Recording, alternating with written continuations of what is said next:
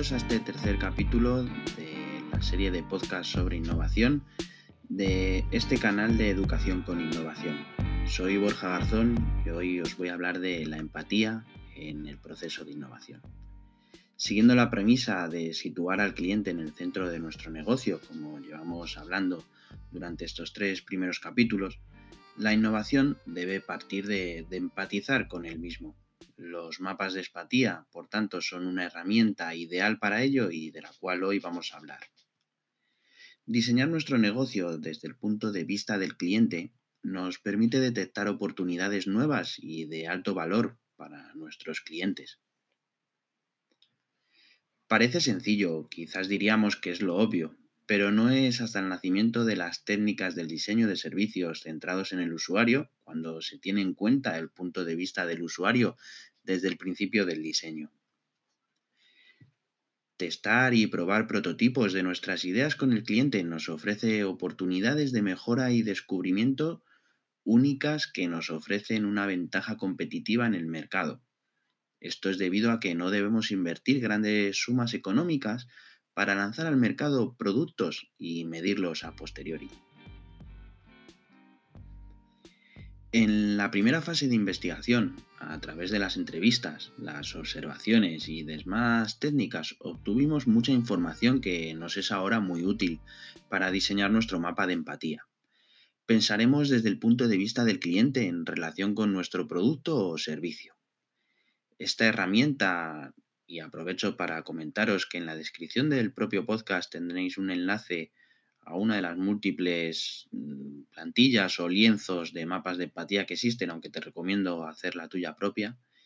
Eh, podéis echar un vistazo en el enlace que os comparto en la descripción para descargaros o analizarla durante, durante que estéis escuchándome estos minutos. Eh, dicha información, respondiendo a las preguntas ¿qué dice? Importante anotar citas textuales. ¿Qué hace? Verbaliza cómo se relaciona con el producto, movimientos, comportamientos de tus clientes. ¿Qué piensa? Sus creencias, pensamientos que intuyes derivados de sus comentarios y acciones. ¿Qué siente? Las emociones, sorpresa, frustración, enfado o alegría. Se trata de una plantilla con seis apartados que al responder a las preguntas sugeridas podremos dibujar eh, un perfil fiel a la realidad que representan a tus clientes.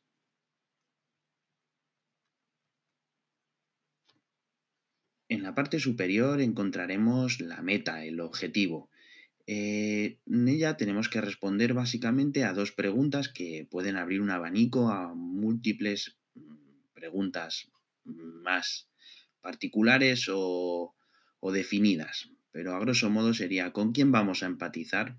¿Qué tipo de persona o qué usuario es al que nos dirigimos? ¿Qué necesitan hacer?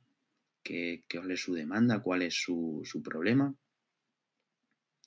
Luego en el margen derecho debemos de, tenemos los, los, sentimientos que hacen referencia a la voz y a la vista, que ven o que dicen. En la parte inferior tenemos aquellas que hacen, hacen referencia a, sus actividades, ¿no? ¿Qué hacen?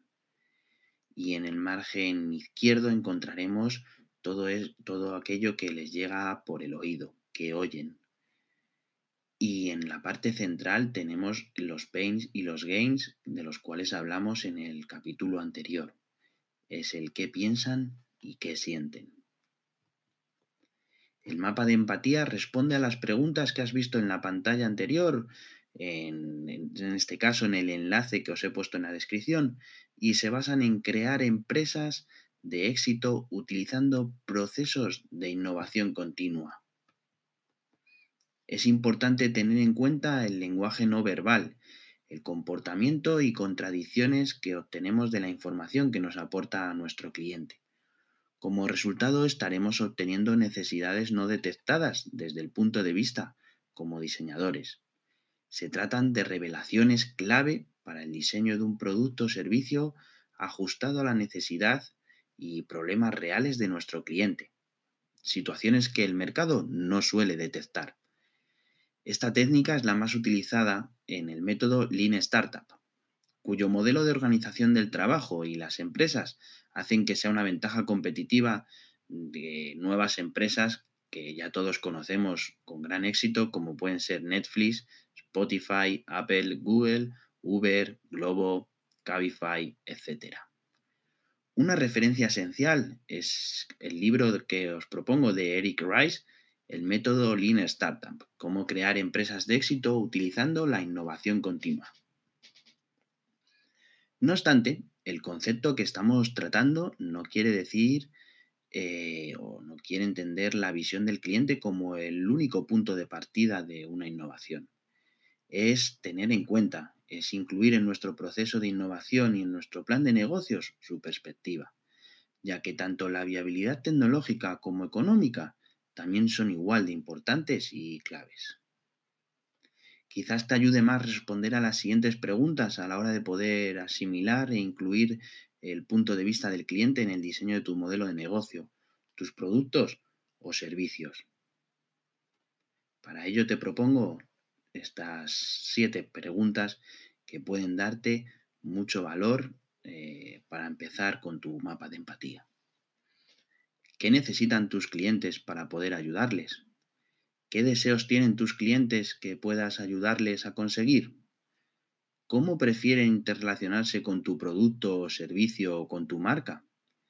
¿Qué experiencias son las que más satisfacen a tus usuarios? ¿Cómo se relacionan o prefieren relacionarse? ¿Qué están dispuestos a sacrificar y o pagar por tu producto o servicio? Como puedes ver y como te puedes dar cuenta, el trabajo de, de una persona innovadora o un diseñador de productos o servicios a través de la innovación centrada en el usuario tiene mucho más que ver con hacerse las preguntas adecuadas que con dar las respuestas absolutamente a, a todo y con total certeza. Vamos a retomar las preguntas que aparecían en el mapa de empatía, haciendo referencia un poco con la similitud de los, de los sentidos de, que podemos encontrar en, en nuestra, nuestra cabeza. Vamos a centrarnos en los ojos. ¿Qué ve? Literalmente es lo que el cliente ve a su alrededor, desde el paisaje que le rodea, su aspecto, quiénes son sus amigos, familia, a qué productos de tu competencia estás expuesto diariamente, a qué problemas se enfrenta, en definitiva, cuál es entorno, el entorno en el que se desenvuelve en relación a tu producto o servicio. Vamos con, con el oído. ¿Qué oye? Si en el anterior buscábamos entender y describir el entorno que rodeaba al cliente, en este apartado tratamos de dar respuesta a cómo afecta dicho entorno en nuestro propio cliente.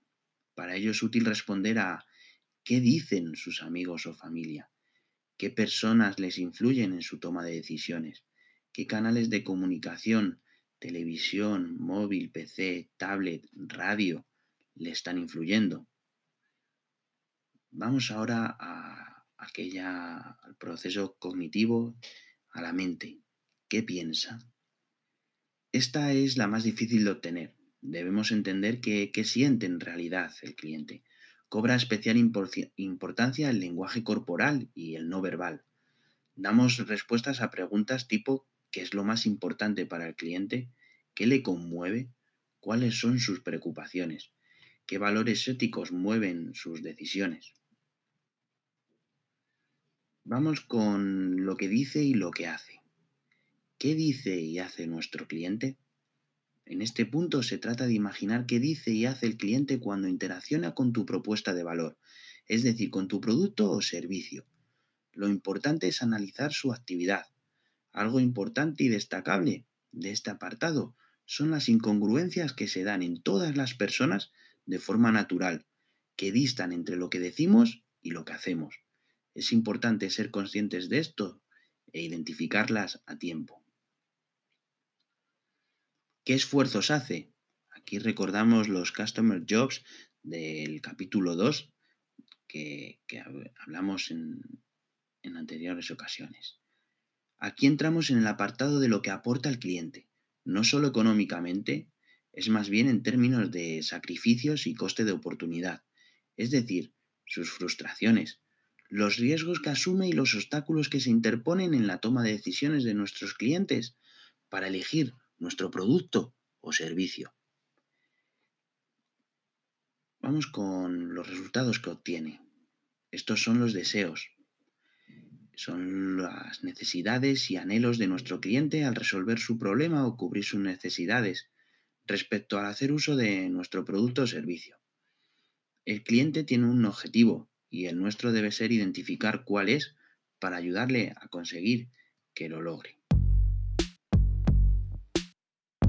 En conclusión, el éxito de la innovación es sin duda alguna un entendimiento profundo de nuestros clientes, su cultura, sus miedos, sus necesidades, su rutina del día a día, sus alegrías, sus preocupaciones y anhelos.